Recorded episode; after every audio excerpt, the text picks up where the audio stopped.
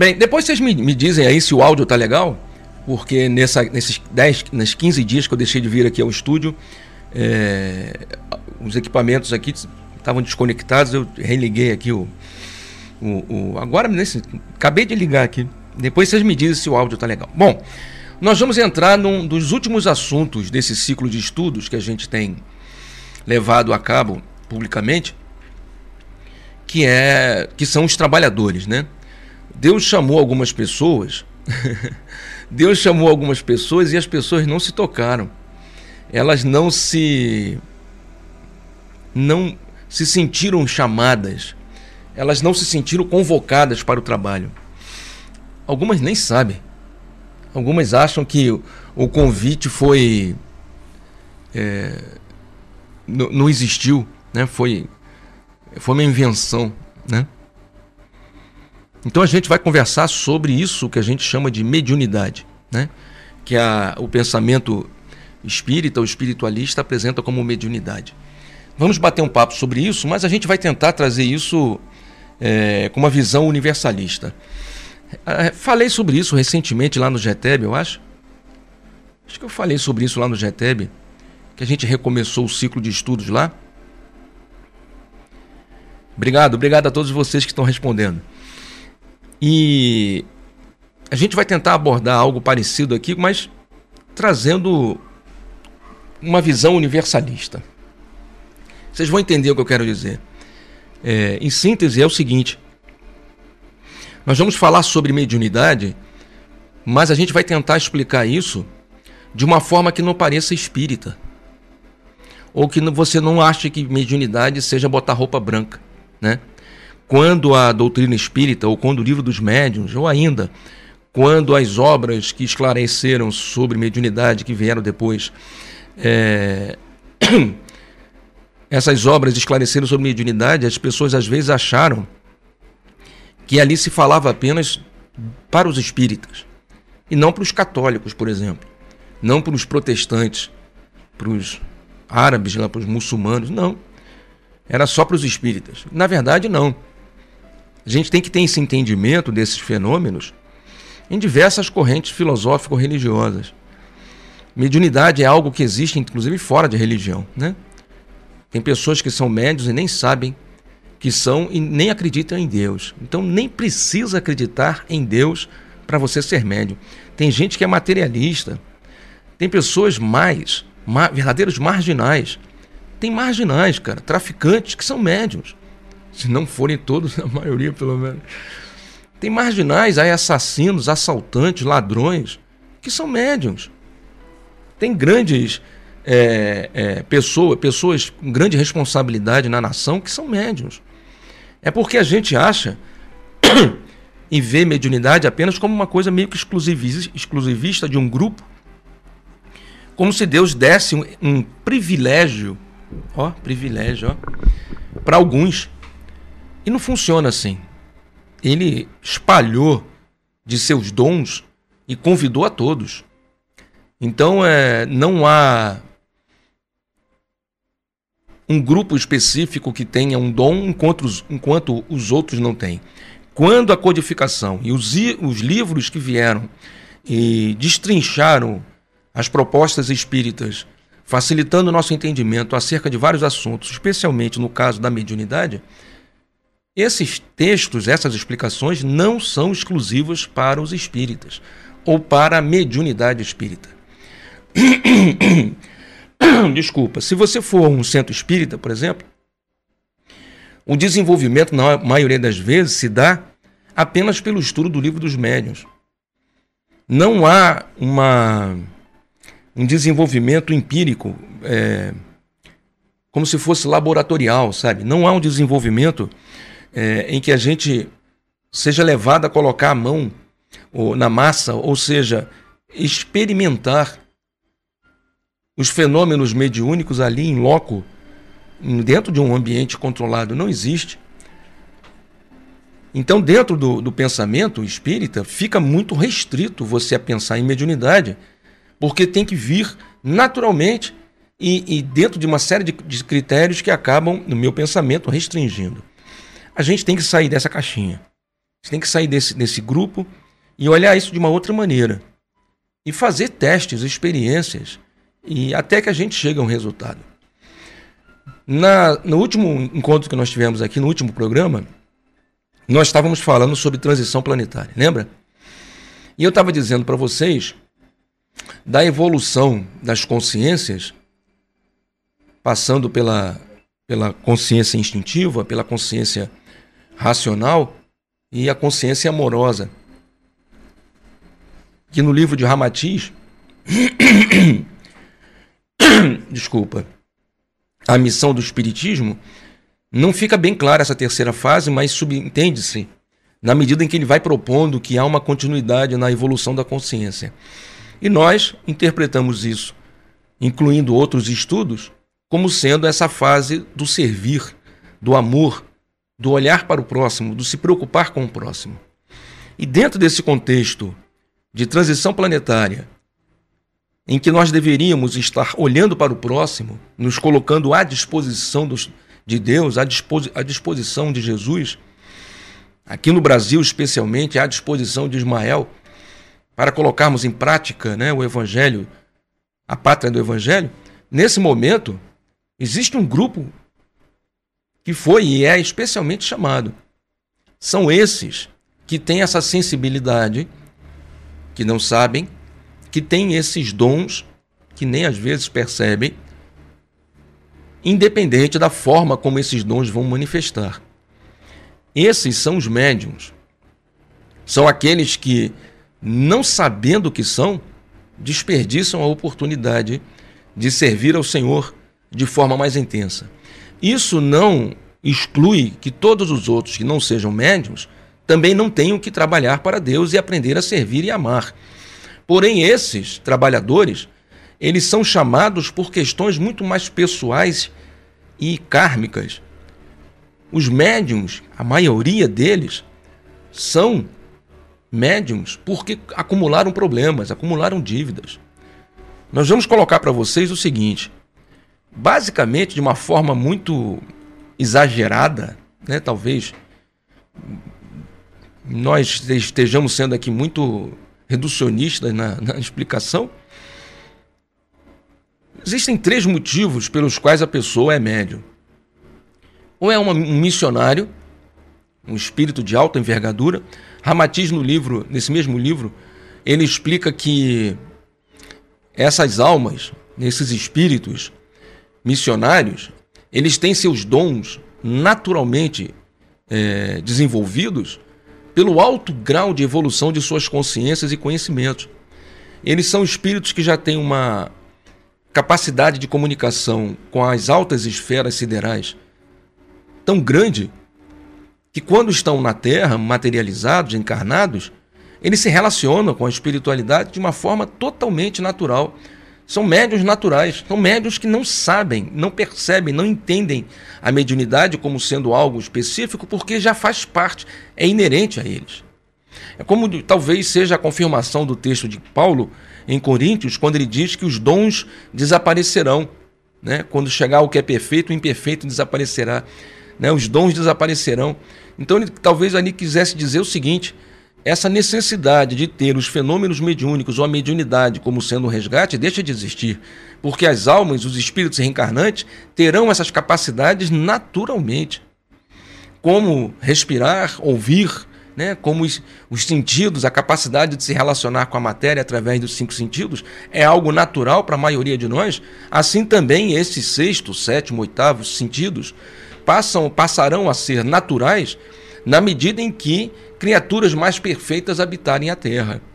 Então, nesse sentido, esse dom que parece que hoje é algo é, preparado para um determinado grupo, porque vai cumprir uma função específica de resgate, passará em algum momento a ser algo natural para todos esses que já alcançaram esse nível.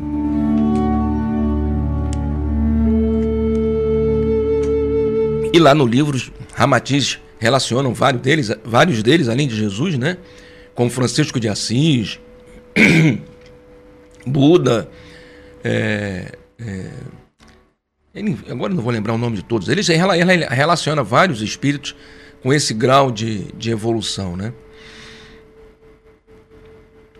E aí você entende que esses, essa, esse grupo que tem a mediunidade como, miss, como missionário, como missão, ou como algo maior, são pouquíssimos, cara. Para você alcançar esse grau de evolução em que a mediunidade é, é, passa a ser, fazer parte da própria, é inerente a próprio, ao próprio espírito, puxa vida, isso aí é, um, é uma evolução que não tem, são pouquíssimos, né? São pouquíssimos.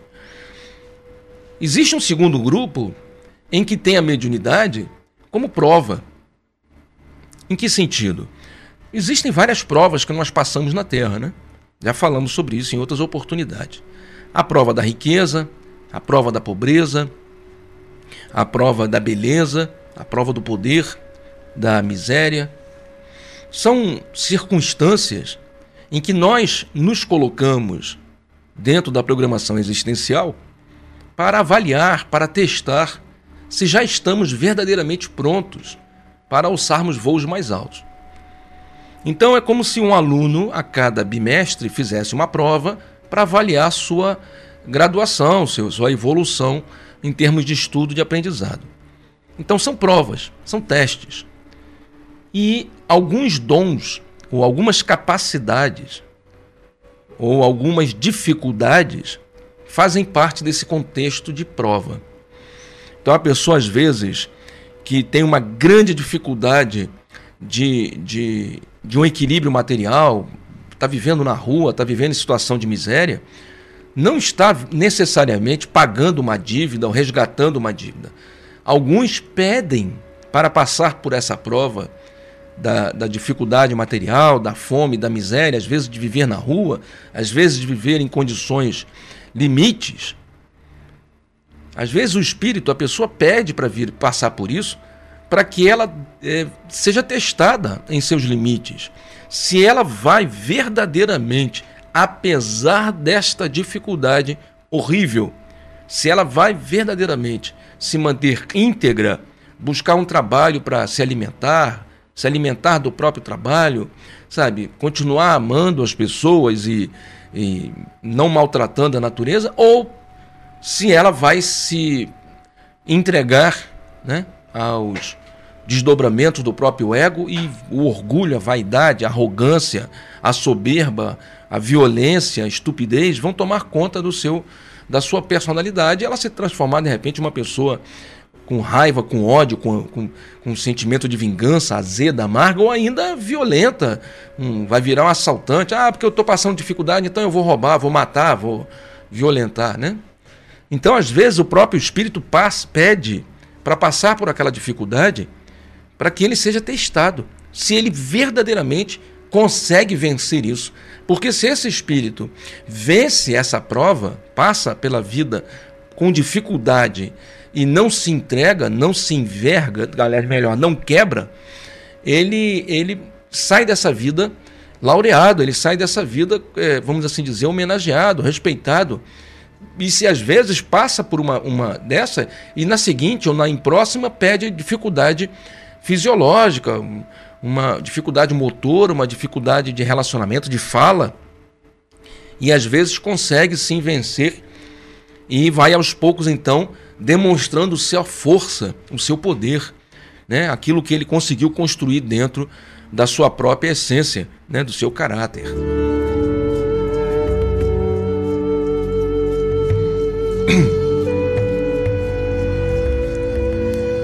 E esse é um segundo grupo, então, que tem a mediunidade como prova. Ou seja, ele não está resgatando nada. Se ele agir bem, com a mediunidade. No caso, eu usei exemplos de, de riqueza, de pobreza, de beleza, seja lá como for. A mediunidade é a mesma coisa, né? Como prova, ela vem com dons sensacionais, dons espetaculares, e para ver se aquela pessoa vai se perder na vaidade, se ela vai se perder na arrogância, se ela vai querer vender aquele dom. Ó, oh, eu tenho, eu tenho um dom de incorporar uma entidade e dar consultas, então eu vou botar anúncio no jornal é, consulta com fulano de tal, 700 reais, 70 reais, na caridade, sabe? Vou viver da mediunidade, então, tá, tá se perdendo, né? Tá usando a mediunidade para fins próprios e não para aquilo que ela foi é, lhe foi entregue, né? Então, às vezes, a mediunidade vem como um dom especial de cura e a pessoa se perde né? na, na vaidade, na arrogância, na soberba. Veja aí o caso do João de Deus e tantos outros que sucumbem diante de uma mediunidade, às vezes, muito bonita né? e, e verdadeira. Só que a pessoa se perde entre as sombras do mundo.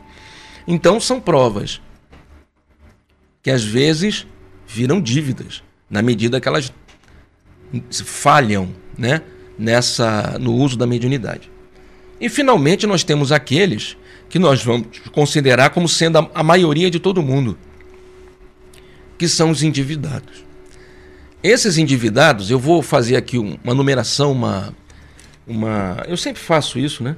Uma, vou apresentar números, mas é só para que você tenha uma visão mais facilitada. Numa escala de 0 a 100, nós vamos colocar o primeiro grupo dos missionários em 0,00001. O segundo grupo dos que estão passando por provas como 5%. Estou sendo benevolente, hein? 5% é um bom número. Porém, esses que são médiums em resgate, são médiums endividados, são todo o restante. Todos os médiums que existem no mundo, que fora esses dois grupos, estão nessa condição de endividados. Mas, seu Júnior, eu não me considero um médium endividado, porque eu, eu, eu, tenho esse coisa, porque aquilo outro, porque. Não é difícil saber se você é um médium endividado. Basta você fazer uma experiência ao longo da vida. Se você não trabalha mediunicamente, faça o seguinte: comece a trabalhar mediunicamente. Comece a usar sua mediunidade de forma correta. Procure um local sério, desenvolva sua mediunidade. Eu não preciso desenvolver minha mediunidade porque ela é natural. É uma coisa que a gente vai conversar aqui. Não existe isso. Mediunidade natural, só aquele primeiro grupo de missionários. Nenhum de nós é. Então, todo dom tem que ser trabalhado e desenvolvido senão ele é um dom que vai, vai estar sempre aquém do que poderia ser, da potência, da beleza que poderia ter. Então você vai para um grupo sério, desenvolva, aprenda a trabalhar mediunicamente e me diga se houve mudanças na sua vida entre o que você era antes de trabalhar mediunicamente e aquilo que você se transformou depois de 3, 4, 5, 6 anos trabalhando. Se houve mudança, faz uma experiência para de trabalhar mediunicamente. Abandona a mediunidade. Fique 3, 4, 5, 6 anos sem trabalhar com a mediunidade. E me diga o que acontece na sua vida. Essa é a experiência. Porque o trabalhador que está em dívida não pode parar de trabalhar mediunicamente. A vida para junto. Todas as vezes que ele larga, abandona a mediunidade, a vida fica estagnada. Ele pode até dependendo do grau de endividamento e da bondade divina e daquilo que ele já possa ter entregue, já possa ter entregue a Deus durante a vida, ele pode ter até uma, uma um atenuamento no sentido de ele para de trabalhar, não afunda, mas também para de subir, fica estagnado. E naquela condição de, estagna, de estagnação, ele vive o resto da vida. Então você vai, ah, mas aí então ele não sofreu. Talvez, dependendo do que ele já tenha feito, dependendo do que era a dívida original, ficou para a próxima. Na benevolência divina, na bondade divina, Deus falou assim: tudo bem, tudo bem, tudo bem, tudo bem. Não força a barra, não. Na próxima a gente pega ele. E aí na próxima a pessoa já nasce como sendo médium. Isso é algo muito comum de acontecer nesses casos em que o endividamento não é tão grande. Porque no, quando você é médium, pensa, você é um comunicador, um transcomunicador que capta as informações do outro lado da vida e traz para essa realidade. Para que isso aconteça, tem que ter gente do outro lado para falar com você, não é claro? Quantos devem estar ali tentando falar com você? E todos esses só estão tentando se comunicar com você porque também tem suas necessidades evolutivas. Então, quando você aqui embaixo para, do outro lado eles ficam, vamos assim dizer, não muito felizes, porque você parou. Se tiverem evolução e permissão divina, vão aguardar a próxima existência. Mas se assim não for, infelizmente se afastam e os maus tomam conta, né?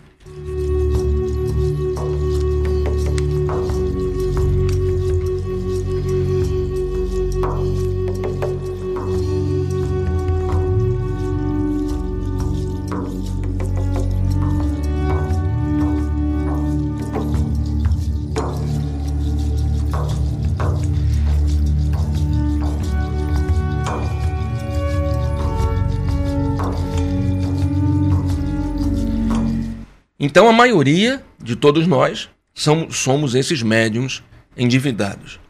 Se a gente para de trabalhar, a vida ou ela estagna, ou ela piora, ou a gente passa a ter problemas, né, às vezes, de saúde. É, às vezes a pessoa não, não faz uma relação de uma coisa com a outra, e aí ela para de trabalhar mediunicamente. Não, é porque apareceu um problema de saúde, e aí ela não percebe que depois de 5, 6, 8, 10 anos os problemas de saúde se sucederam e foram se agravando, foram se agravando, foram se agravando. E ela não percebe que há uma relação entre esse agravamento do plano do, do, do, da circunstância física da saúde com o abandono do trabalho mediúnico. Ela não consegue fazer essa relação. E aí mesmo que ela não volta mais, porque ela está toda, me perdoa a expressão, toda escujunfrada, toda lá depauperada, então ela acha realmente que não vai conseguir voltar. Só que aí é um, é um caminho sem realmente sem volta. Porque é, o trabalho mediúnico, é, ele tem como uma das consequências o benefício do trabalhador. Uma das razões pelas quais Deus deu a você o dom da mediunidade é para que você também se beneficie dele indiretamente. Tem uma frase de Joana de Ângeles que a gente repete muito e eu adoro porque é bem autoexplicativa. Ela diz assim: As mãos que presenteiam flores acabam sempre perfumadas. É bonito isso, né? As mãos que presenteiam flores acabam sempre perfumadas. Ou seja, na medida em que você ajuda consola, cura, alivia, indica um caminho para o próximo, você acaba recebendo é, um pouco disso. Então, quando você ajuda, você acaba sendo ajudado. Quando você cura, acaba sendo curado. Quando você acalma, acaba se acalmando. Né? Quando você leva as pessoas a um novo caminho, você acaba encontrando um novo caminho para você. Ah, você às vezes percebe pessoas que são assim, eu não posso, eu não trabalho mediunicamente, eu não tenho tempo não. E aí você vai conversar com a pessoa, a pessoa tem uma, uma depressão crônica, por exemplo. E a pessoa tem uma depressão crônica. E aí eu não sou especialista nessa área, mas a gente pode falar um pouco dentro da limitação, da grande limitação que nós temos, porque lemos sobre isso, né? E, e, e ler também é uma forma de aprender, né? E aí você acaba tendo é, um quadro prolongado de depressão, e aí vai procurar ajuda em psicólogos, em, em psiquiatras, em remédios e tal, não percebendo que isso é um quadro às vezes, ou é uma consequência às vezes, da falta de trabalho mediúnico. Mas, por seu Júnior, qual a relação, por exemplo, de um problema de saúde com a falta de trabalho mediúnico, ou de um problema é, é, psicológico, uma depressão, uma síndrome de ansiedade, um transtorno compulsivo com, com, com um quadro de mediunidade. Pois é, as pessoas têm dificuldade de fazer essa relação porque elas não entendem o que é a mediunidade. Elas não entendem como a mediunidade, como um circuito mediúnico funciona. Qual a relação fisiológica do equipamento mediúnico né, com a, a, a a sua saúde, com o seu bem-estar mental, com as energias que estão à sua volta. No programa da semana que vem, que a gente vai se aprofundar nesse assunto, você vai entender um pouco mais, mas eu posso dar aqui um, um, um, uma pincelada né? bem breve Você vai entender no seguinte sentido. Vamos dar uma das explicações. E de uma forma bem simples, semana que vem a gente, é, podendo, falando, fala com um pouco mais de profundidade. Veja, imagine que você tem o dom de curar. Você às vezes não sabe que tem o dom de curar, mas você tem o dom de curar. Você talvez nunca tenha feito uma experiência nesse sentido. Como assim fazer uma experiência nesse sentido, seu Júnior? De repente, sua, seu filho está com um cólico, com dor de cabeça, sua mãe está passando mal, um amigo, um vizinho está com uma dor e você nunca tentou, de forma natural e com coração limpo, orar essa pessoa. Abraçar essa pessoa, fazer um carinho na cabeça dela e na, na sua mente. Senhor, por misericórdia, que a partir desse instante essa pessoa seja curada, aliviada de todas as dores, que ela seja totalmente anestesiada. Essa oração, Pai, que seja suficiente para que ela receba essa bênção em nome de Jesus. Pai nosso que estás nos céus, santificado seja o vosso nome. Pronto. Você deu um abraço na pessoa, fez um carinho na pessoa, não falou nada, mas a sua mente trabalhou. Tu já fez essa experiência? Fala para mim. Com a sua mãe, com a sua irmã, com seu filho, com alguém?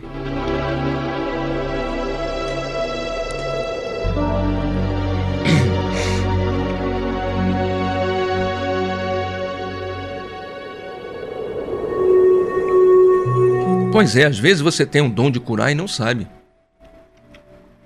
Não sabe. E aí vamos supor que você tenha esse dom de curar.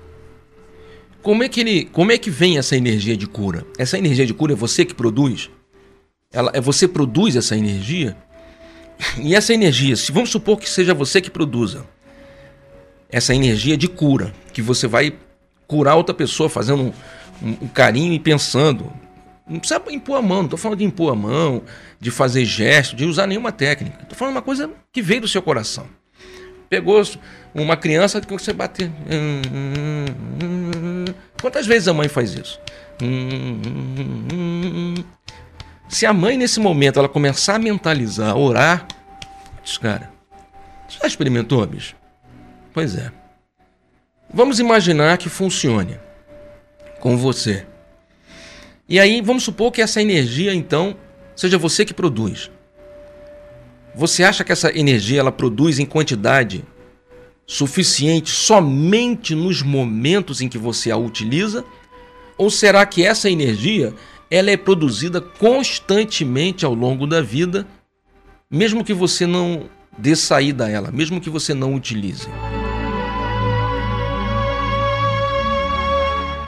Se essa energia não for produzida por você, se essa energia vier de outro lugar, alguém, nesse momento em que você se oferece ao trabalho, inconscientemente, alguém traz essa energia e derrama sobre você, e ela passa por você, se junta com algo que você já produza, e ela é então oferecida ao próximo, será que essa oferta e essa produção que sua, ela é contínua?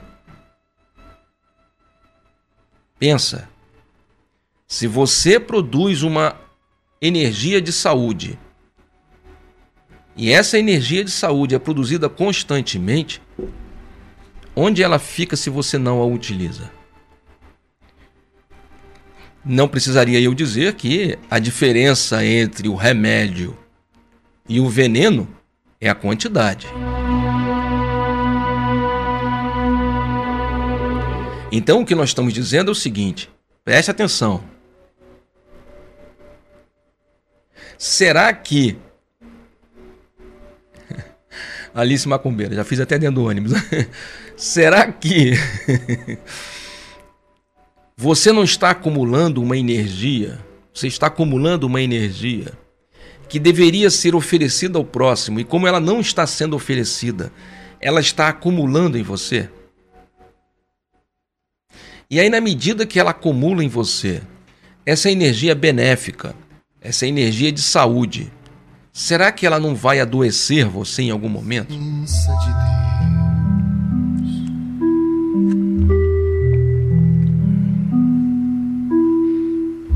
Brilhou em mim a luz que vem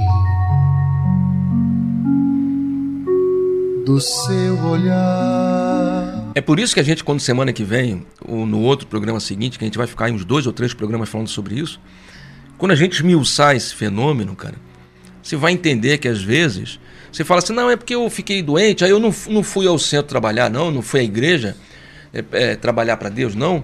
Porque eu, aí eu, agora eu vou ver um pouco da minha saúde, vou cuidar. Depois eu vejo isso, vou, vou me afastar um pouco, porque eu tenho que cuidar de umas coisas pessoais e você não percebe que, na verdade, você está saindo, abandonando o trabalho. Não, mas depois eu volto. O voltar é difícil. Muitas vezes volta na dor. E é, é aquela, são aqueles dois santos que Deus utiliza, né? A santa dor e o são sofrimento. A santa dor e o são sofrimento são sensacionais na mão de Deus, né, cara? Porque aí a pessoa dá aquela afastada e depois ela fala: Meu Deus, eu tô me lascando toda minha vida, não tá andando, tô há 10 anos, há 12 anos, há 14 anos pulando de galho em galho, não consigo uma estabilidade financeira, não consigo uma estabilidade emocional, não consigo uma estabilidade fisiológica, minha saúde está sempre ruim, eu estou sempre tendo que ir a médico, sempre tendo que ir a médico, sempre tendo que ir a médico. Aí você fala, mas você vai a, essa, você vai ao, ao médico para fazer um check-up? Pra... Não, porque eu estou sempre com doença. Em casa está todo mundo sempre doente. Na sua casa as pessoas estão frequentemente doentes. É, lá em casa está sempre todo mundo doente. Rapaz. Ou é meu filho, ou é minha filha, ou é meu marido, ou é minha esposa, ou meu papagaio, ou o cachorro, minha nora, minha sogra. Esse ambiente, como diz Ramatiz, né? Está preenchido do morbo psíquico. Essa frase de Ramatiz eu acho linda. Esse morbo psíquico já deveria ter sido dissipado pela ação dos bons trabalhadores concomitantemente com um médium de boa vontade. Só que na medida que esse médium não trabalha, a energia deixa de ser de cura e passa a ser de doença. Dependendo de como está o estado mental do médium, em vez de ele estar em equilíbrio, olhando para cima, sempre com uma visão otimista, percebendo que tudo que Deus faz está certo, ele começa a olhar para baixo e começa a questionar a própria realidade, a própria existência do, do divino, o próprio trabalho espiritual e passa a cada vez mais se fixar na matéria, numa vida materialista, achando que tudo é remédio, tudo é dinheiro, tudo é, casa, é relacionamento, tudo, sei lá. Ela não percebe que essas coisas são consequências das outras. Claro que tudo na vida material precisa de cuidado. Mas se você cuidar dessas coisas materiais e não cuidar das coisas espirituais, as coisas materiais não se resolvem. Porque a matéria não existe, nunca existiu. A matéria é energia. Falamos isso de novo sábado. Só existe energia. Em síntese, só existe o campo. Quem sabe do que eu estou falando diz aí aleluia. Só existe o campo. Tudo é uma derivação do campo. Tudo vem do campo e tudo ao campo retorna. Tudo é energia, cara. A matéria é energia concentrada. A energia é matéria dissipada. Tudo é energia, bicho. Então, quando você corre atrás do dinheiro, quando você trabalha, você está trabalhando para conquistar energia e manipular energia, campos de magia, campos de energia. Quando você se alimenta, você se alimenta daquele, daquela cota física, porém o que você está se alimentando é de energia. Tanto é que essa matéria física que você consome, que você come, hoje eu almocei um estrogonofe maravilhoso que minha esposa fez. Aquilo que eu comi, delicioso, depois de 10 dias sem comer direito, aquilo caiu e foi digerido. Como é que funciona? Né? No estômago aquilo é digerido e aquele processo é levado até as células, não é isso? E nas células, a mitocôndria produz energia. Ela pega aquela glicose, ela pega aquela gordura e transforma em quê? Energia. É ou não é? Então, em síntese, tudo que você se alimenta, além da cota etérea, invisível, que a própria essência material é, é, traz, ela própria matéria é destrinchada, é dissipada, é diluída e transformada em energia.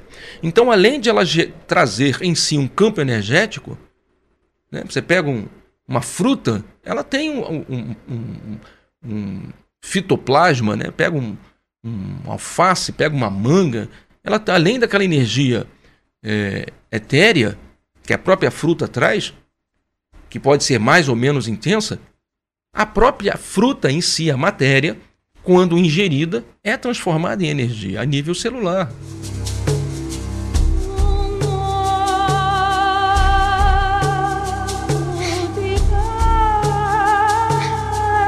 Então para para pensar. Quando você fala de mediunidade, de absorção de energia e de encaminhamento de energia para o próximo, num caso de cura, você está falando nessa transformação, nessa transmutação, né? nessa alteração da frequência da onda dos elétrons que compõem a realidade que você manipula. Então você age ali como um grande transformador. Bicho, se isso não é feito naturalmente, isso acaba agindo de forma prejudicial.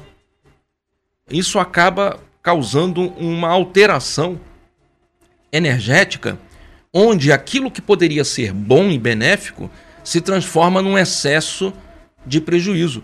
É a própria formação de, do morbo psíquico é, relacionado por Ramatiz, agravado nesse caso pelo condicionamento mental das pessoas da casa, que começam a não acreditar mais em Deus, perdem a oração, não querem mais orar, não querem mais frequentar um centro espírita para tomar um passe, não querem mais ir na missa da igreja, das 18 horas, não querem ir para a igreja receber uma oração do poder do pastor, não querem mais fazer seus, seus é, cumprir seus dogmas religiosos, vai se afastando da divindade e vai na, na ausência da luz as trevas se estabelecem.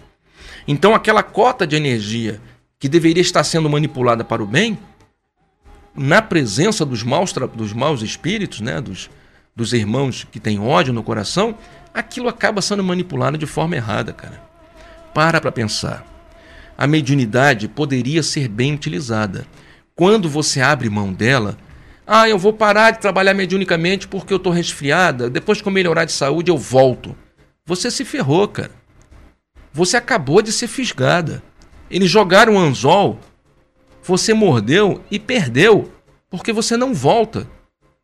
Não volta porque aquela pontinha que foi um resfriadinho, que foi o. seja lá qual for o problema de saúde, quando você abriu mão de voltar, você poderia vir assistir, você podia tomar um passe, você podia receber a hóstia, você podia, sabe, ficar lá atrás com um pastor gritando aleluia, aleluia. Não, você abriu mão. Aí o que acontece? Você deixa de ter esse contato com a divindade. Na sua cabeça é você, já tá, já fez, já está em, em conexão com o divino. Você é onde estiver, você não precisa mais, já fez o suficiente. Mas isso é a sua cabeça egoísta e egocêntrica que imagina isso, não sei por que motivo. A verdade é que se você se afasta de Deus, Deus se afasta de você.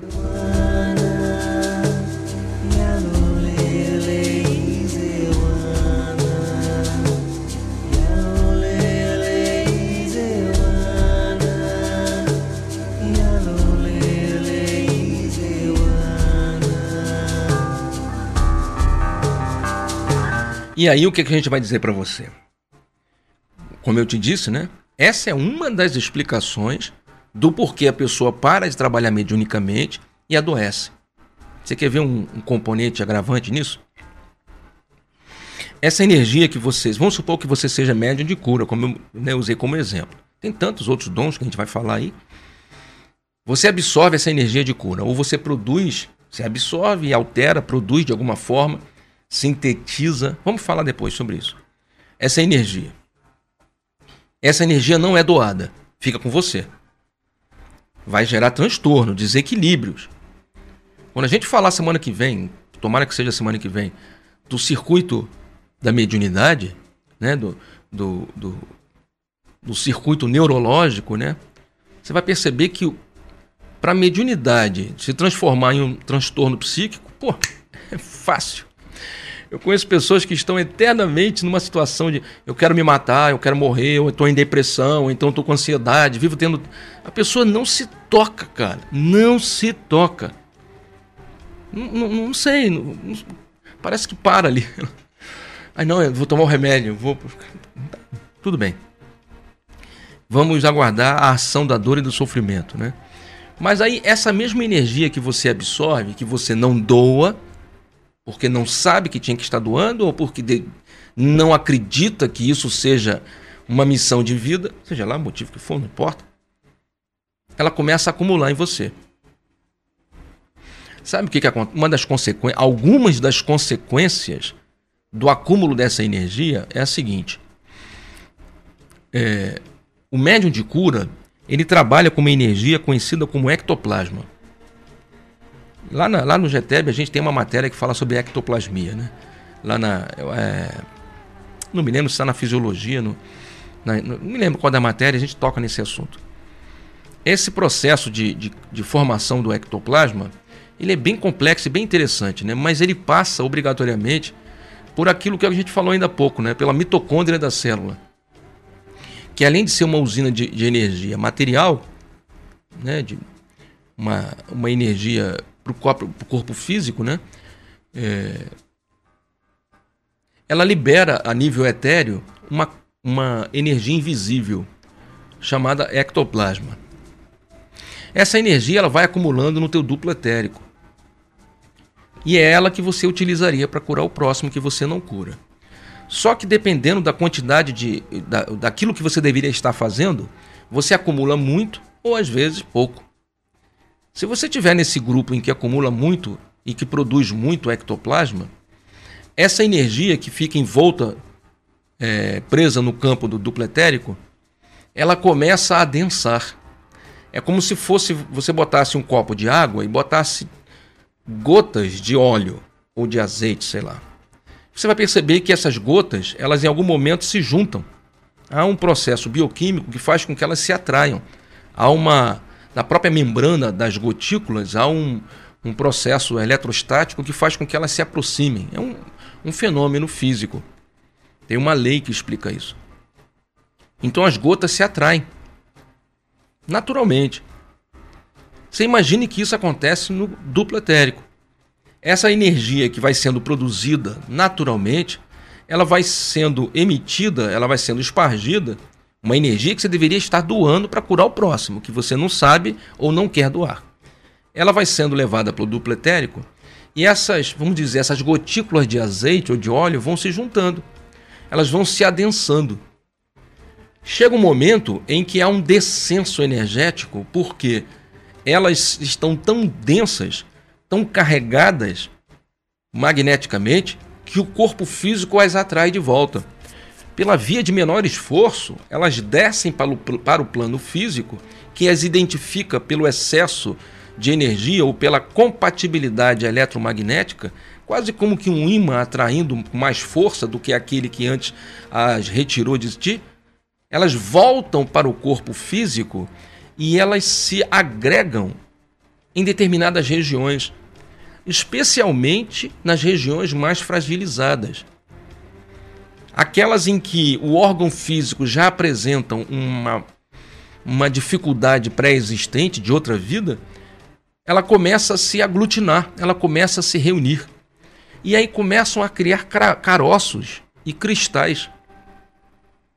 E é muito natural você perceber que médiums que são é, médiums de ectoplasmia ou médiums de, de efeitos físicos, ou mais ainda, como são grande o número de médiums curadores, eles começam, quando não trabalham, a criar caroços no corpo. Às vezes o trabalho não está sendo feito a contento da forma que deveria ser isso agrava mais rapidamente. Claro que se você for ao médico, o médico vai dar uma explicação bioquímica. Ah, isso aí acumulou porque você está com muito óxido, não sei das quantas, muito, sei lá, o seu índice de pH, sei lá, estou dando inventando aqui. Então aí está gerando esses caroços. Na verdade, é porque essa alteração bioquímica, que é verdadeira, que o médico não está errado, ela já é uma consequência. Essas energias densas descem e acumulam às vezes na vesícula, criando cristais, pedras nos rins, pedras, cistos nos ovários, caroços nos seios. E aí você percebe, outra, outras vezes ela cria um, um inchaço, a pessoa começa a engordar. E não é um, um, um, algo natural, que ela aumentou tanto assim o consumo de, de gordura, o consumo de, de comida. Não, às vezes ela está com a mesma quantidade de comida, mas há um desequilíbrio hormonal. Dentro desse contexto de desequilíbrio energético, o corpo reage. E aí, às vezes, a pessoa começa a inchar, as pernas estão inchadas, os braços inchados, ela engorda. Então, essa formação de caroços, de cristais, esse inchaço, esse desequilíbrio hormonal, muitas vezes já são consequências da falta de atividade mediúnica na área da ectoplasmia ou na área da cura.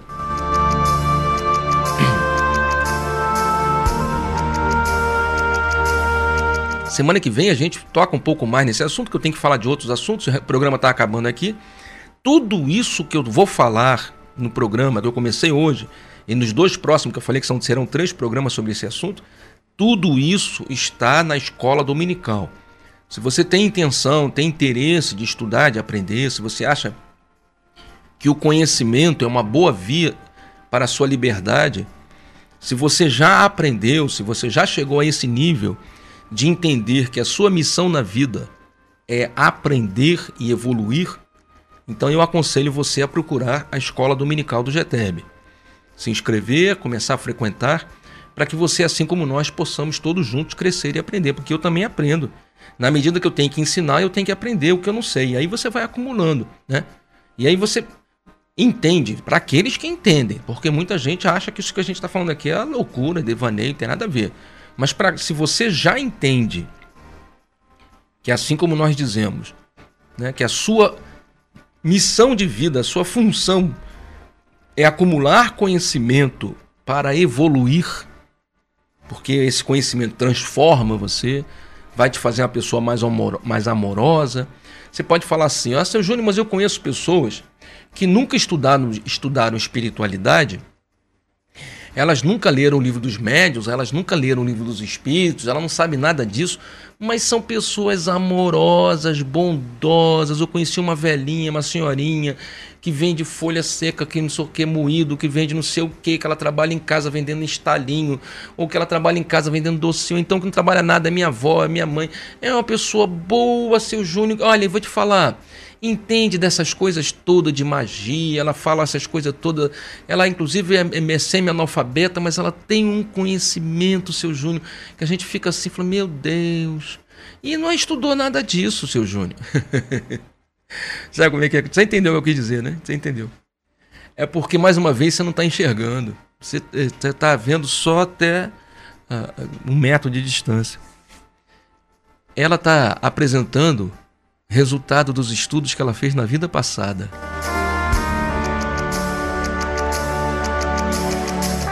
Esse amor, essa bondade intrínseca, verdadeira, e esse conhecimento da filosofia sobre a filosofia da vida, né, sobre a, a realidade da vida, mesmo que ela não conheça nada né, eh, culturalmente, dos livros, nada disso, mas parece que é um conhecimento que é dela, é inato, não é transferido por osmose, e nem é um pó divino que joga o pauzinho de pinim-pim-pim, Deus escolheu essa pessoa. Não.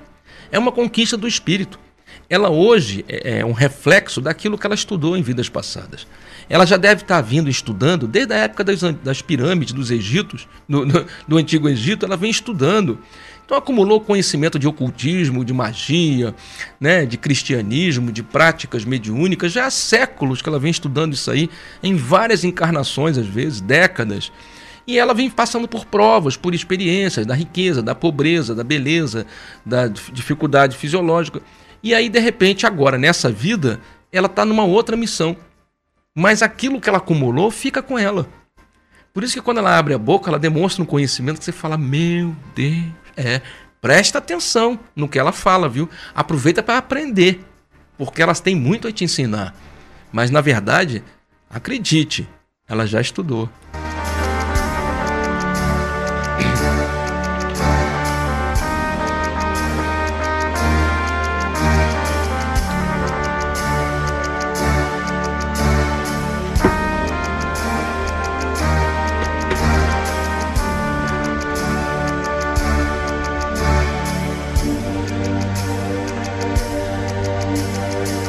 Então eu convido você que está me ouvindo, que acha que, que vale a pena aprender, vale a pena estudar, vale a pena evoluir, a vir nos conhecer na Travessa São José 22, em Sepitiba, atrás do Hospital da Croácia. Não é que nós sejamos os donos da verdade ou melhores do que os outros, não é nada disso. Eu falei no início do programa, né? A gente só quer botar a barraquinha na feira. Eu nem sei se o que eu estou te dizendo aqui é a melhor coisa do mundo, né? De repente, o que a gente está te dizendo aqui pode ser uma grande besteira, uma coisa pueril, insignificante em relação ao grande conhecimento que outras pessoas possam demonstrar. Mas a verdade é que a gente foi chamado para fazer isso aqui. Né? E a gente está fazendo isso aqui da melhor forma possível, da forma mais simples, mais didática, para que todo mundo possa aprender. É, nossa, foi o que a gente foi chamado a fazer, tem que fazer o melhor possível, não é isso? Então não é que nós sejamos melhores ou piores ou maiores, só somos, somos apenas diferentes, entendeu? Somos apenas diferentes. Então a gente traz uma abordagem mais popular, mais simples, fácil, didática e barato. Você aprende de graça. Isso não tem como ser mais barato que isso, não é isso? Então eu espero que você possa nos conhecer. Travessa São José 22 em Sepitiba, atrás do antigo Hospital da Croácia, Rio de Janeiro. Maiores informações você consegue pelo WhatsApp Telefone WhatsApp é 97 185 7768. 97 185 7768.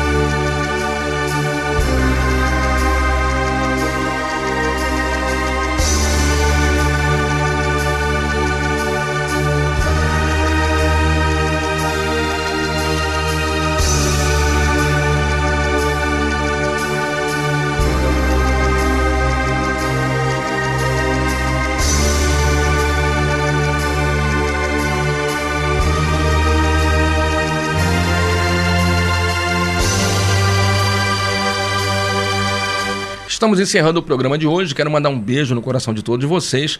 Semana que vem a gente continua falando de mediunidade. É importante que a gente entenda bem esse fenômeno, né? Porque às vezes você tem um médium dentro de casa, é o seu filho, e você acha que ele está assim porque ele é um menino rebelde, ou porque ele é. ele é um menino que não tem noção do que quer fazer, está perdido no mundo e ele é muito esquisito, ele se tranca no quarto, ou ele fala pouco, aí ah, eu vou no psicólogo, né? Vou no psicólogo. Não, o psicólogo vai cumprir a função dele, a função deles é essa, né? É, é tentar ajudar, eles estão fazendo certo, né? Se for um, um, psicólogo espiritualista é melhor, mas se não for, também eles vão tentar ajudar, vão fazer o melhor. Não é que a gente esteja aqui criticando, achando que né, os caras não. Não é isso não. É só porque se for mediunidade, é, o psicólogo não vai conseguir desenvolver a mediunidade dele se esse desequilíbrio comportamental dessa criatura tem a ver com uma dívida pretérita, o que esse menino precisa é trabalhar, aprender, desenvolver, esclarecer, para ele poder em algum momento trabalhar mediunicamente. Não digo agora que ele é um garoto, mas quando ele crescer. Então, levar ele a um local religioso, fazer com que ele comece a aprender algumas coisas, manter um ambiente é, espiritualizado em casa, com músicas melhores, com uma leitura agradável, fazendo culto no lar, vai favorecer a mudança do comportamento dessa criatura, independente de você levar ele a um profissional para que ele receba o atendimento necessário. Né? Se você tem em casa, de repente, um marido que muda de humor, uma mulher que fica mudando de humor, parece que parece aquela mulher, aquela, aquela música do, do. Eu esqueci o nome, é Mulher de Fases, é do Raimundo, né? Essa música do Raimundo, a mulher vive mudando de, de, de comportamento. Meu Deus do céu, a mulher daqui a pouco tá bem, daqui a pouco tá triste, começa a chorar. Aí você fala, essa mulher é doida, minha mulher é doida, seu Júnior, ela muda de humor o tempo todo. O que será isso? Cara, pode ser mediunidade. Olha, quando a gente for falar sobre isso na, na, na semana que vem, deixa eu ver se eu vou conseguir botar aqui o slide. É... Ah, tinha que botar em pé, né? Tá. Na semana que vem, Estou falando semana que vem, espero que seja na semana que vem, mas vai depender aí do, do da, da dinâmica da, das explicações, né, do que a gente está falando. Mas se for na semana que vem, é, a gente vai abordar isso aqui que eu vou mostrar para vocês aqui agora. Sintomas da mediunidade mal desenvolvida. Sintomas da mediunidade mal desenvolvida. Olha só. Deixa eu ver se dá para ampliar um pouco mais a letra. E não, não se preocupe de, de, se, de, não se ligue tanto no que eu, você vai ver aqui, não, porque a gente vai voltar a esse assunto, tá? Isso aqui eu só estou adiantando para você mais ou menos ter uma noção do que, que a gente vai ainda falar entre tantos assuntos. Sintomas da mediunidade mal desenvolvida. Quando você é médium e não está desenvolvendo, você pode desenvolver, pode apresentar síndrome do pânico, depressão, ansiedade. Olha isso. Quando que você imagina, imaginaria que ansiedade pode ser uma, um, um sintoma de mediunidade? Né? Insônia, meu Deus do céu, insônia. Quantas pessoas sofrem de insônia e ficam tomando remédios achando que é porque comeu isso? Às vezes é mediunidade, cara. Oscilação de humor. Tá feliz, daqui a pouco tá aborrecida, daqui a pouco. Mulher fica mudando de, de comportamento, mulher é maluca. Uma irritação excessiva, pensamentos autodestrutivos. Eu quero me matar, eu quero morrer, eu quero morrer, ou então eu quero me cortar, ou então vou me mutilar, sabe? Medo ou terror noturno e além de uma série de outros aspectos, como cérebro perturbado, sensação de peso na cabeça, nos ombros, nervosismo, irritação sem motivo, desassossego, insônia, arrepio, enfim, uma série de sintomas relacionados à mediunidade. Na medida em que você começa a estudar, a desenvolver e a atrair uma espiritualidade amiga, esses sintomas vão desaparecendo. E não é difícil, quando a gente for explicar isso, não é difícil entender o, o, a glândula que funciona na mediunidade é a mesma glândula que controla o seu sono. Aliás, ela controla todos os ciclos do corpo. Todos os ciclos cardianos, todos os ciclos do seu corpo são controlados pela mesma glândula que funciona na mediunidade. Então, quando a mediunidade está em desequilíbrio, é muito natural que ela provoque um desequilíbrio nesses ciclos os ciclos hormonais, por exemplo, a menstruação fica desregulada, vem antes da hora, vai antes da hora, vem em excesso. Ah, isso é hormonal, um problema hormonal. É porque a gente acha que tudo é físico. Ah, pode até ser, cara. Mas por que você não pensa que isso é um processo mediúnico? Um desequilíbrio na glândula faz com que seus hormônios sejam liberados fora da, da, do, do momento certo, em quantidade equivocada. É, a Fátima botou: nessa lista só falta queda de cabelo e dente. Essa lista é do livro do Martins Peralva, Estudando a Mediunidade. Tá tudo lá eh, no livro, é, é bem mais complexo, né? Os, os sintomas que eles apresentam, né? Na, sobre o desequilíbrio da mediunidade são, são vários, cara. Aí você para pra ver, você fala assim: caraca, moleque. A pessoa tem um monte de problema de saúde e acha que é esse problema de saúde. Não imagina que seja um processo mediúnico, um desequilíbrio no funcionamento mediúnico, porque a mediunidade está ligada ao plano físico, a, a, a, a seu corpo físico. Olha, obrigado a todos vocês, espero que tenha sido interessante, espero que tenha sido útil, proveitoso. A gente vai se encontrar de novo na semana que vem. Um beijo no coração de todos. Fiquem com Deus, até o próximo encontro e tchau. 啊。